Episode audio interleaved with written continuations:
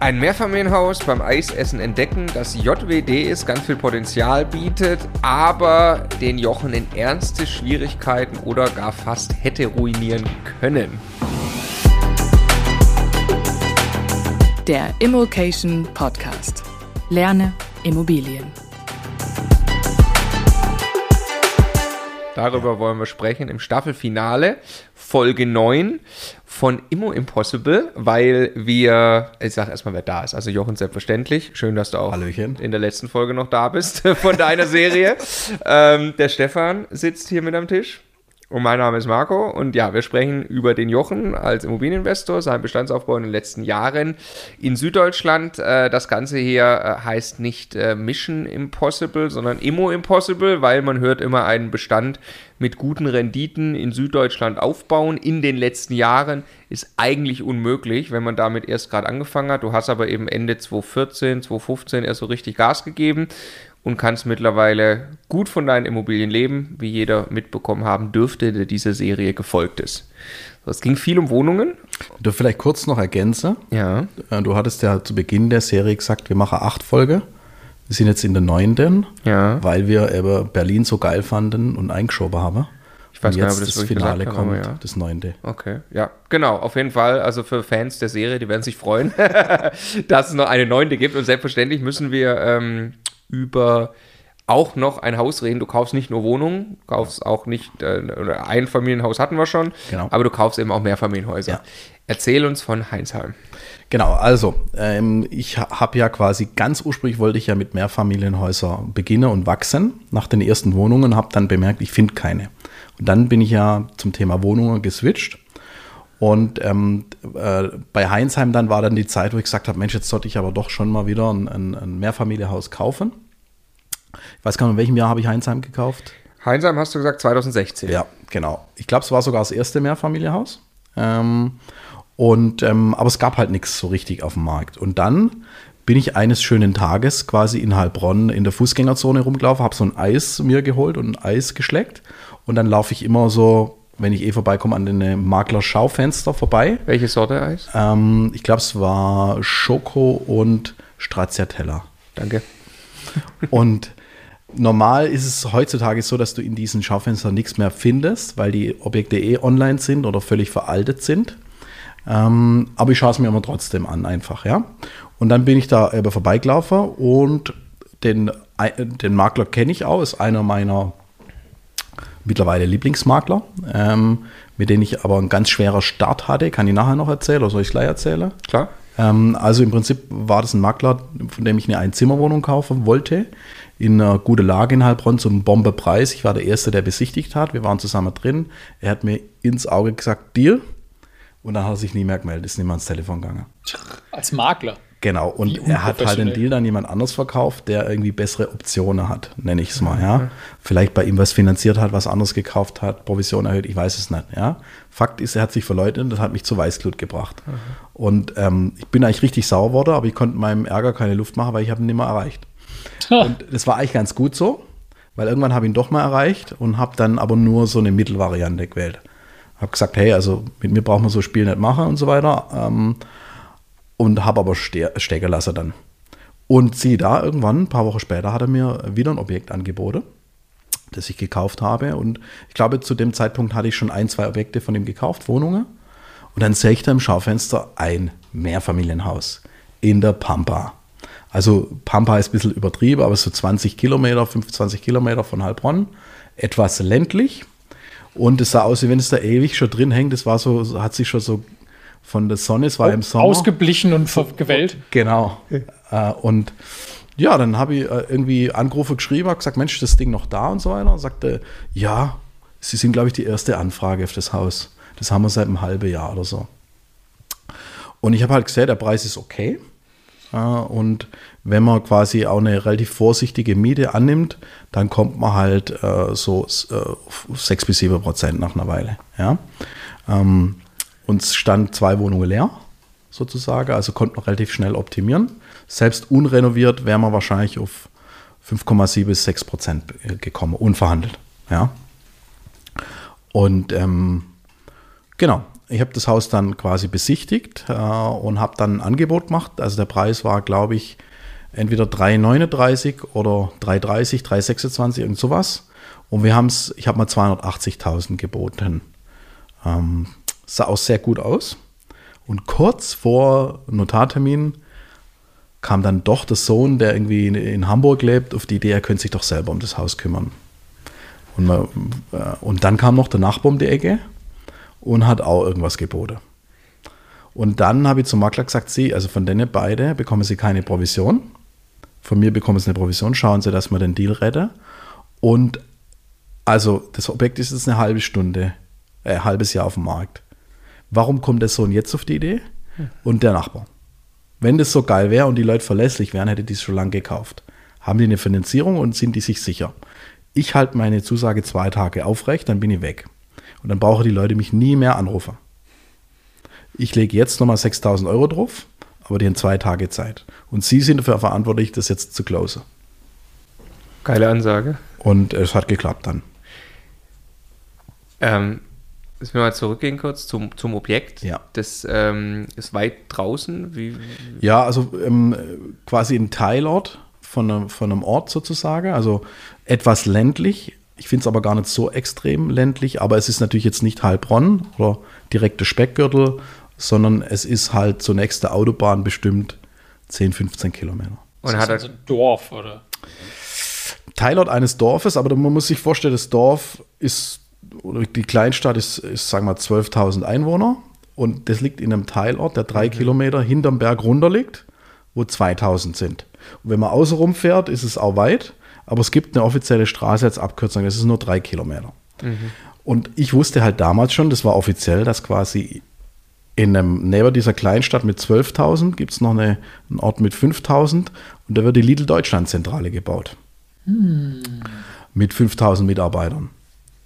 Und das heißt, es wird dort eine Wohnungsnot entstehen. Weil da gibt es keine Autobahn hin und viele Leute werden sagen, ich ziehe jetzt in die Ecke. Da spielt jeder Kilometer eine Rolle, wenn man Genau. ohne Autobahn pendeln muss. Genau, das dauert halt zehn Jahre, weil die Erfahrung ist, wenn die Zentrale jetzt in drei Jahre öffnet, zieht der Markt erst nach sechs, sieben Jahre nach.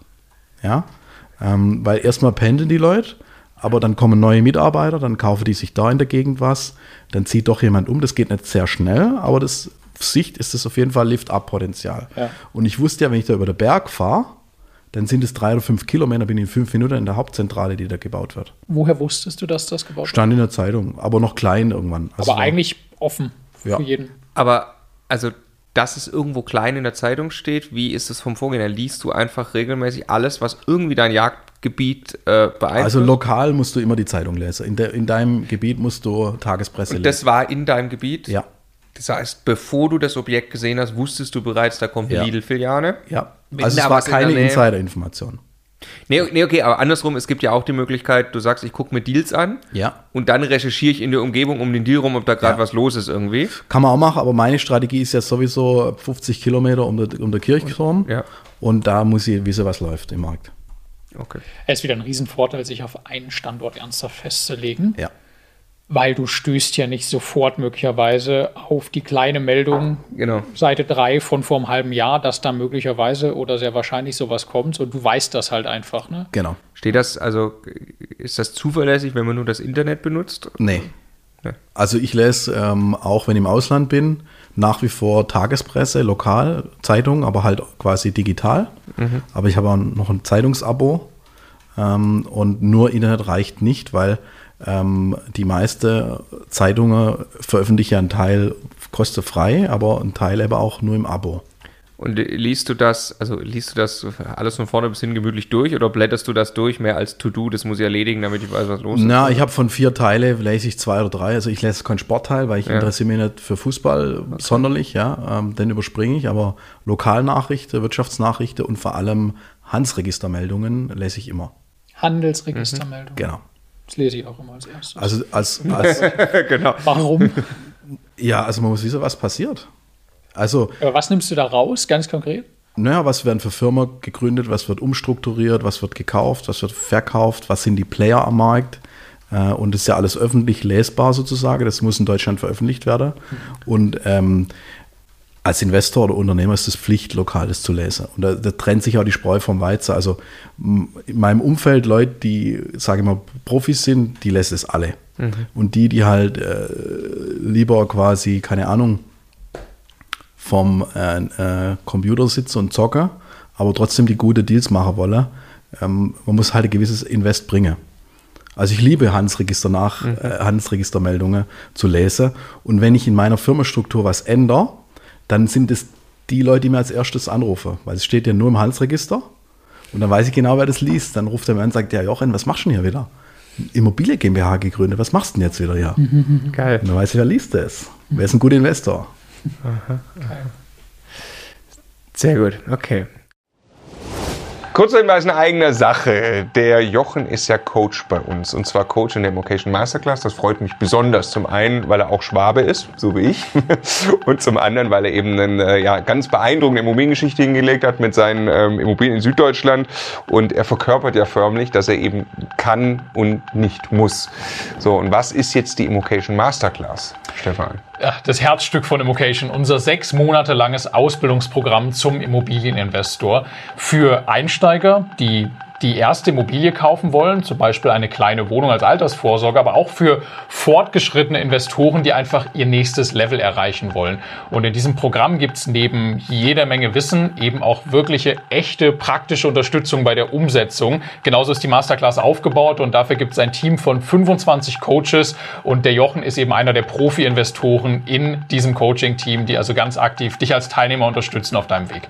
Wenn dich das interessiert, dann bitte ganz dick im Kalender markieren. Samstag, der 14.11. Mehr Informationen gibt es auf immocation.de slash masterclass. An diesem Tag öffnet die Bewerbungsphase für die begehrten Plätze der Immocation Masterclass 2021. Genau, wie ging es weiter mit dem Deal? Du hast den Makler auf die Reise geschickt, du hast den ja nachher bekommen, den Deal. Genau. Aber weißt du noch, äh, was der Makler dann konkret unternommen hat, um den Deal ja, Es ging so ein bisschen hin und her. Und mir musste halt dann ein bisschen nachbieten. Einmal 4000, dann nochmal 2000. Aber letztendlich habe ich ihm halt auch die Argumente mit vorgegeben. Und mit den Argumente konnte er dann gewinnen, weil ich hatte eine Finanzierung, er hat mit mir schon Deals gemacht, ich habe ihm das schriftlich gegeben. Und der Nachbar hat halt irgendwas gesagt, ohne Finanzierung. Und der Sohn, der wollte eigentlich gar nicht. Mhm. Ja, und äh, es gab auch Ärger mit dem Mieter im Haus. Das war auch klar, dass eine Mieterin Problemmieterin ist, die noch drin gewohnt hat. Wie viele Parteien? Vier Familienhaus, mhm. ja. Und ähm, äh, also das war eigentlich halt nochmal so, äh, ist eine psychologische Reaktion sozusagen, wenn du irgendwas verlierst, dann merkst du erst, was es dir wert ist. Und die hatte dann das Gefühl, sie verkaufe das Objekt, ist dann für immer weg. Ähm, also eine psychologische normale Reaktion, die kann man auch im Ein- und Verkauf verwenden. Also wenn, äh, ähm, wenn mich ein Käufer ärgert oder umgekehrt, dann wende ich das auch manchmal an. Das steht in dem Buch vom Jochen Sommer. Ähm, das heißt irgendwie so sinngemäß, äh, also Immobilieneinkauf verhandeln für Profis oder so. Mhm. Ja, und da ist es das Hauptlearning für mich gewesen, sozusagen, äh, jemanden äh, das Objekt der Begierde wegzunehmen, dann erkennt er erst den Wert. Ist ja genauso. Du erkennst den Wert deiner Frau oder Freundin erst, wenn sie weg ist. Mhm. mhm. Und so ist es mit Immobilie genauso. Mhm. mhm. Also wenn, wenn mich jetzt jemand versucht, auf ähm, diese typische Einkäufer Trump-Style-Schiene zu verhandeln im Verkauf, dann wende ich das an. Beispiel, ich habe ein Objekt, ich habe nur einen Interessent und der hat zweimal runter verhandelt und kurz vorm Notar findet er nochmal was Neues und sagt hier, neuer Preis, optionslos. Und dann würde ein Anfänger Ja sagen, Panik kriege, ich mache genau das umgekehrt, sage, vielen Dank, ich verkaufe an den grundsätzlich nicht, er braucht sich nie mehr bei uns melden. Mhm. Ich nehme ihm das Objekt wer so, weg. Wer, wer, so vorgeht, da hast du ja. einfach keinen Bock. Ich nehme ihm das Objekt weg. Ja. Und der Makler, den musst du dann ausspielen, weil der will jetzt seine Provision. Dann sage ich, ich verkaufe an den nicht mehr, nie mehr. Braucht sich nie mehr melden. Und dann, dann denkt er, oh Scheiße, jetzt ist das Objekt weg, jetzt habe ich übertrieben. Und was passiert? In der Regel geht er mit seinem Preis nochmal höher als sein vorletztes Gebot. Ja. Und das kannst du umgekehrt genauso machen, wenn du quasi kaufst. Oder aber beim Verkauf funktioniert es halt besser. Mhm wegnehmen. Beim Kaufen, stark. Test's mal. Ja. Beim Kaufen, ne, ich stelle mir gerade vor, wenn so eine Bietersituation entsteht. Das gleiche, wenn ich es kurz noch verwenden darf, Oldschool-Unternehmer, die sich quasi wenig mit Mindset befassen, machen diesen Fehler beim Mitarbeiter immer. Also jemand, der, der sehr Mitarbeiter motiviert, denkt, der macht ab und zu mal eine Gehaltserhöhung, macht irgendwas Gutes für die Mitarbeiter. Der Oldschool-Mindset, der bietet dem Mitarbeiter erst sein Wunschgehalt, wenn der kündigt. Der sagt immer nee oder wenig, dann kündigt er und dann sagt er jetzt. Und das ist nichts anderes wie das Objekt wegnehmen. Ja, ja. Ja, ja. Der Mitarbeiter nimmt sich weg. Genau. Ich denke jetzt nochmal, Kaufsituation, da entsteht so eine Art Bieterverfahren. Ne? Der Makler meldet sich immer wieder mit, ach, es wäre ganz clever, wenn sie doch noch mal ein paar tausend Ja. und so. Dann kannst du dasselbe Spiel spielen. Ne? Du kannst ja sagen, nee, sorry, also grundsätzlich können Genau. sie mich dann jetzt streichen, weil äh, bei solchen Aktionen mache ich generell Genau. nicht mit. Möglicherweise warst du eigentlich schon längst der Favorit und da versucht nur irgendeiner rauszufinden, was noch so geht und wird dann auf einmal ganz handsam. Ne? Du weißt auch nie, ob das eine Bluff ist. Naja. Also ein Drittel von den Bieterverfahren ist aus meiner Sicht Bluff. Du weißt es halt nur nie. Du gehst das Risiko, dass du den Deal dann auch wirklich verlieren kannst. Aber damit musst du halt leben. Und wenn du quasi in einem engmaschigen Markt bist, dann, dann muss es auch klar sein, dass du für Bieterverfahren nicht zu haben bist. Und das sehe ich genauso. Jetzt kommen wir wieder zum Thema Zeiteffizienz. Weil bei Bieterverfahren hast du sehr viel Zeit. Du kannst zwar deine Entscheidungen trainieren, weil du musst dir immer überlegen, wie weit gehe ich und wann gehe ich raus, unemotional. Aber letztendlich verlierst du quasi 70 Prozent der Deals in einem Bieterverfahren im jetzigen Markt und hast sehr viel Zeit eingesetzt. Deshalb sage ich für mich, ich mache grundsätzlich kein Bieterverfahren. Sobald es Richtung Bieterverfahren riecht, gehe ich raus. Und das weiß auch jeder Makler. Das heißt, mir werden gar keine Bieterverfahren angeboten. Ab und zu passiert es natürlich, dass eins reinrutscht, dass der Makler nichts dafür kann. Das ist ganz klar. Ähm, aber generell, und ein Freund von mir, der spielt es noch härter. Der, quasi, der sagt Bieterverfahren, nö. Und wenn dann jemand doch nochmal kommt und sagt, das sind alle abgesprungen, Sie haben doch damals 120 geboten, nehmen Sie, sagt das ja, aber für 110. Ja. Ja. Lass uns weiter über das Objekt reden. Finanzierung war noch eine Herausforderung. Ähm, also das, da war ich noch relativ stark im Aufbau und habe quasi meinem Banker äh, zwei Objekte vorgestellt. Äh, und ähm, das war das zweite sozusagen. Und der hat gesagt, ja, Herr Mulfinger, was wollen Sie mit dem Ding? Sagen wie, ja, das ist doch in der Pampa, das ist 25 Kilometer äh, von der Stadt weg und äh, JWD, also da müssen wir einen Risikoaufschlag von 1% machen, wenn Sie das überhaupt wollen. Und zwar dann auch so, er hat es finanziert, aber eben mit Risikoaufschlag, weil die sozusagen die Bewertungsmechanismen der Bank ja nachlaufen. Und auch heute ist es vielleicht keine Superlage, aber eben ist in einem Jahr die Lidl Hauptzentrale äh, fertig. Und äh, das ist schon ein Argument. Das, also das finde ich interessant, weil das noch 50 Kilometer Heilbronn, aber da gibt es schon gewaltigen Abschlag. Ja, 25, ja. Also f- 25 Genau. Kilometer, um- Ja. umso krasser. Ja. Und dann sagt die Bank 1% Zinsaufschlag. Ja, Wow, das ist ja richtig viel. ja, Da hast du gesagt, okay, das nehme ich in Kauf, ja, ja, weil die Hauptzentrale, der ist die Upside so. genau. Okay. Warum hat dich das Objekt, hätte dich das Objekt ruinieren können oder zumindest in erste Schwierigkeiten bringen können? Also ich habe, es stand ja dann zwei Wohnungen leer und äh, zwei waren vermietet, schlecht vermietet. Und ähm, der Plan war, die zwei Wohnungen zu sanieren und die Fassade neu zu machen. Und ähm, die Handwerker, die ich immer wieder genommen habe, die haben quasi gesagt, sie haben erst in zwei, drei Monate Zeit. Und damals, ich habe es ja in einer der vorlaufenden Folge schon erwähnt, habe ich noch nicht so richtig nach dem Können anstatt Müssen Prinzip agiert, sondern da habe ich gesagt, eher so BWLer-Style. Es darf nicht äh, länger wie zwei Monate Leerstand geben. Das heißt, ich kaufe das Objekt, ich übernehme es und zwei Monate will ich die Wohnungen saniert und vermietet haben. Ja? Und ähm, dann habe ich eben nach Handwerker umgehört und habe dann aus einem äh, Umfeld quasi eine Handwerkerempfehlung bekommen. Und die haben einen ganz guten Eindruck gemacht. Ich habe dann gefragt, hast du schon mal was mit denen gemacht?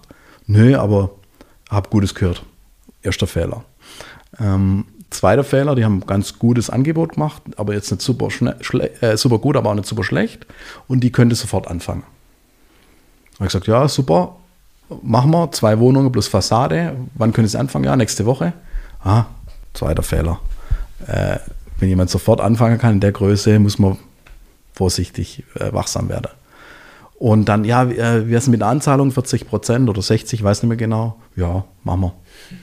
So, dann haben die tatsächlich auch angefangen, aber irgendwie so nach einer Zeit ist halt nichts mehr passiert.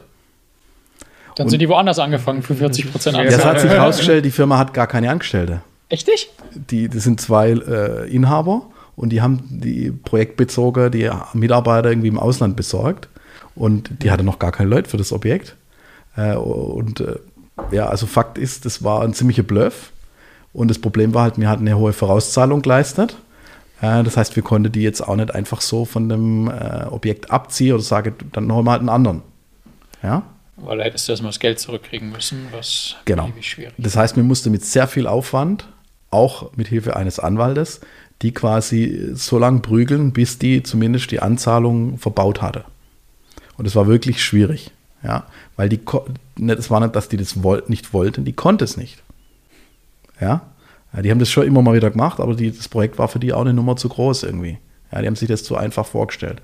Und Learning ganz klar, wenn du was mit einem neuen Handwerker machst, gib dem nur mal ein kleines Projekt zum Testen. Ich hätte dem nur mal eine Wohnung geben sollen oder nur der Boden. Wenn überhaupt eine ganz kleine oder gar keine Anzahlung. Ja. Und äh, wenn, wenn mir es nicht geschafft hätte, die so weit zu kriegen, dass die zumindest das wieder reinkommt, was mir anbezahlt hätte, wenn das ausgefallen wäre, dann hätte uns das Objekt in, in ernsthafte Schwierigkeiten bringen können. Mhm. Und ich musste bei dem Objekt auch ein, zweimal nachfinanzieren, weil es dann trotzdem natürlich teurer wurde. Weil was habe ich dann gemacht? Wir haben dann die Handwerker so weit gebracht und irgendwann haben wir dann gesagt, im, im Wege des gegenseitiges Einvernehmen, wir beenden die Baustelle, wir zahlen nochmal einen kleinen Betrag und dann ist Ende und niemand macht irgendwelche Haftungsansprüche gegenseitig. Aber das war viel Ärger, viel Druck. Das war für mich eine große Herausforderung, an der ich auch gewachsen bin, sozusagen. Und dann habe ich doch meine bestehende Handwerker genommen und habe gesagt, mir ist jetzt alles recht, ich warte auch drei Monate. Weil da wusste ich, die sind fair, die machen es sauber zu Ende, zu einem fairen Preis, ich kann mich drauf verlassen.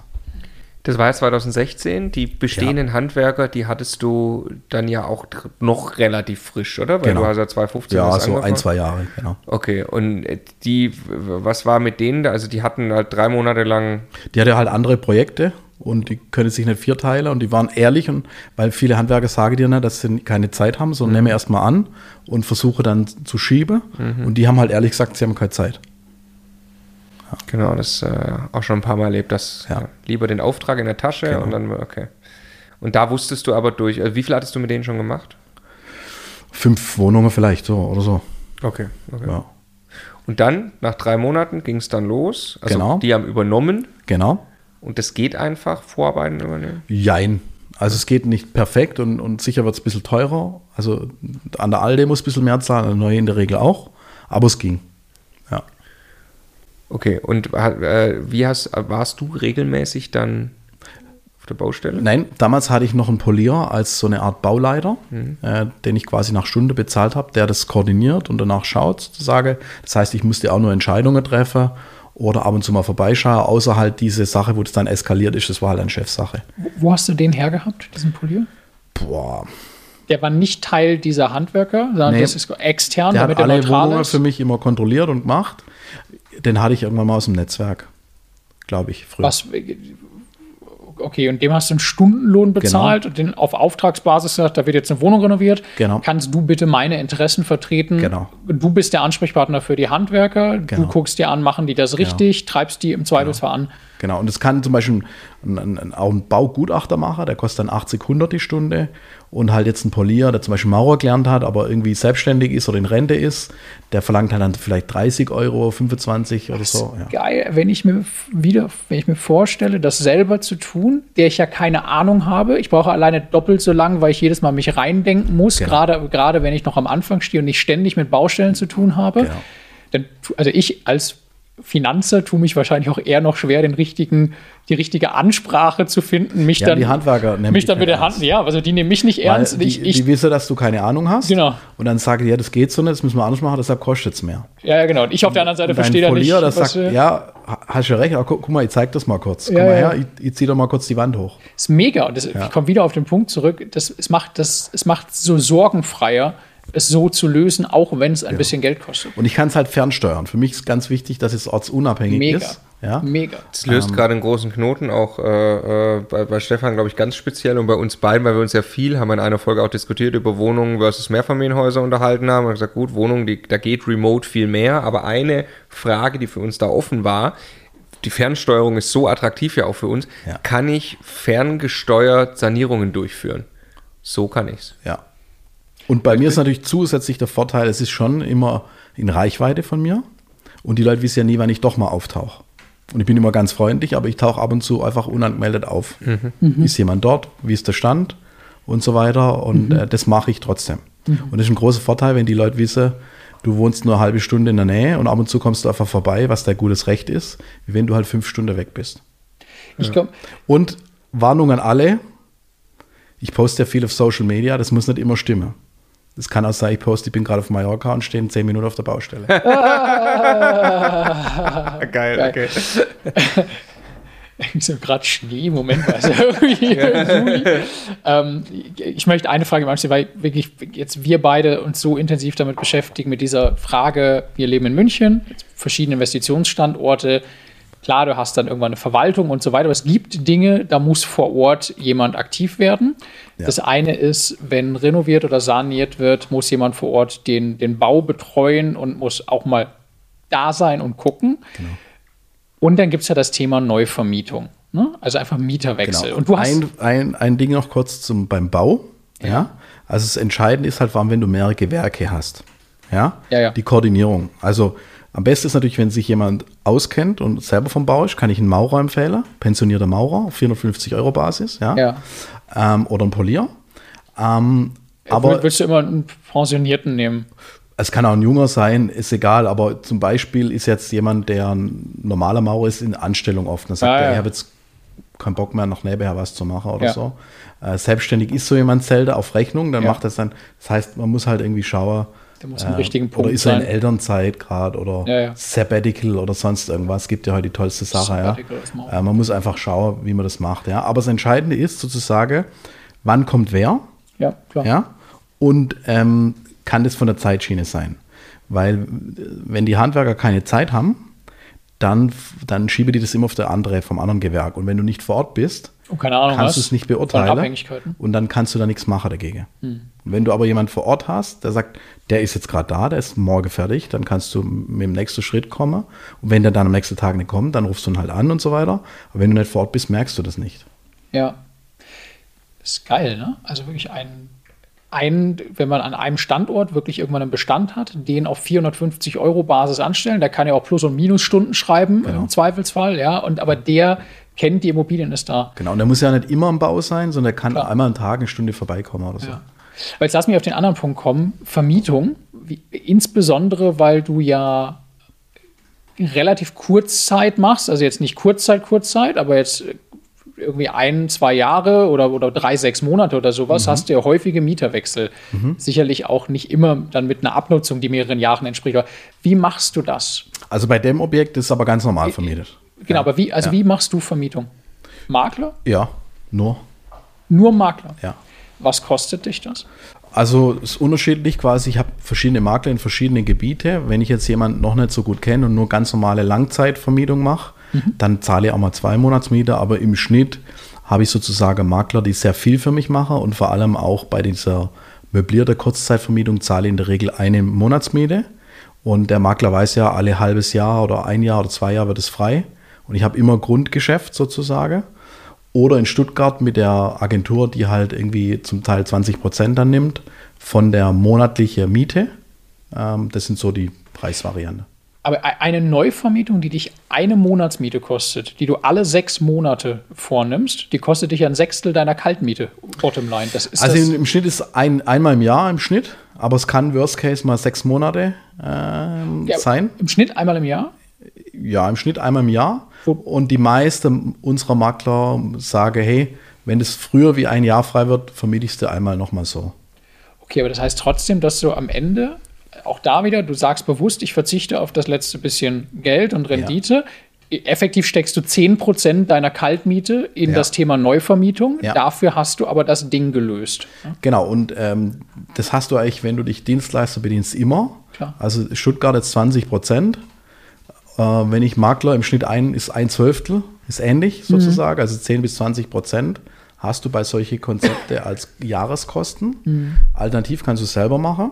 dann kannst du aber nicht mehr wie zehn Objekte verwalten. Und die vierte Variante ist halt jemand einstellen. Jemand einstellen ist, ist günstiger, dem zahlst du halt ein Monatsgehalt und der macht das quasi als Fixgehalt. Aber was ist, wenn der krank ist? Naja. Ist der so motiviert? Kennt er sich mit ImmoScout aus? Und ich kaufe halt einen Makler die Dienstleistung auch gerne, weil der hat auch Feeling für das, was er macht. Ja. Besseres als ich. Ja. Ja. Ja.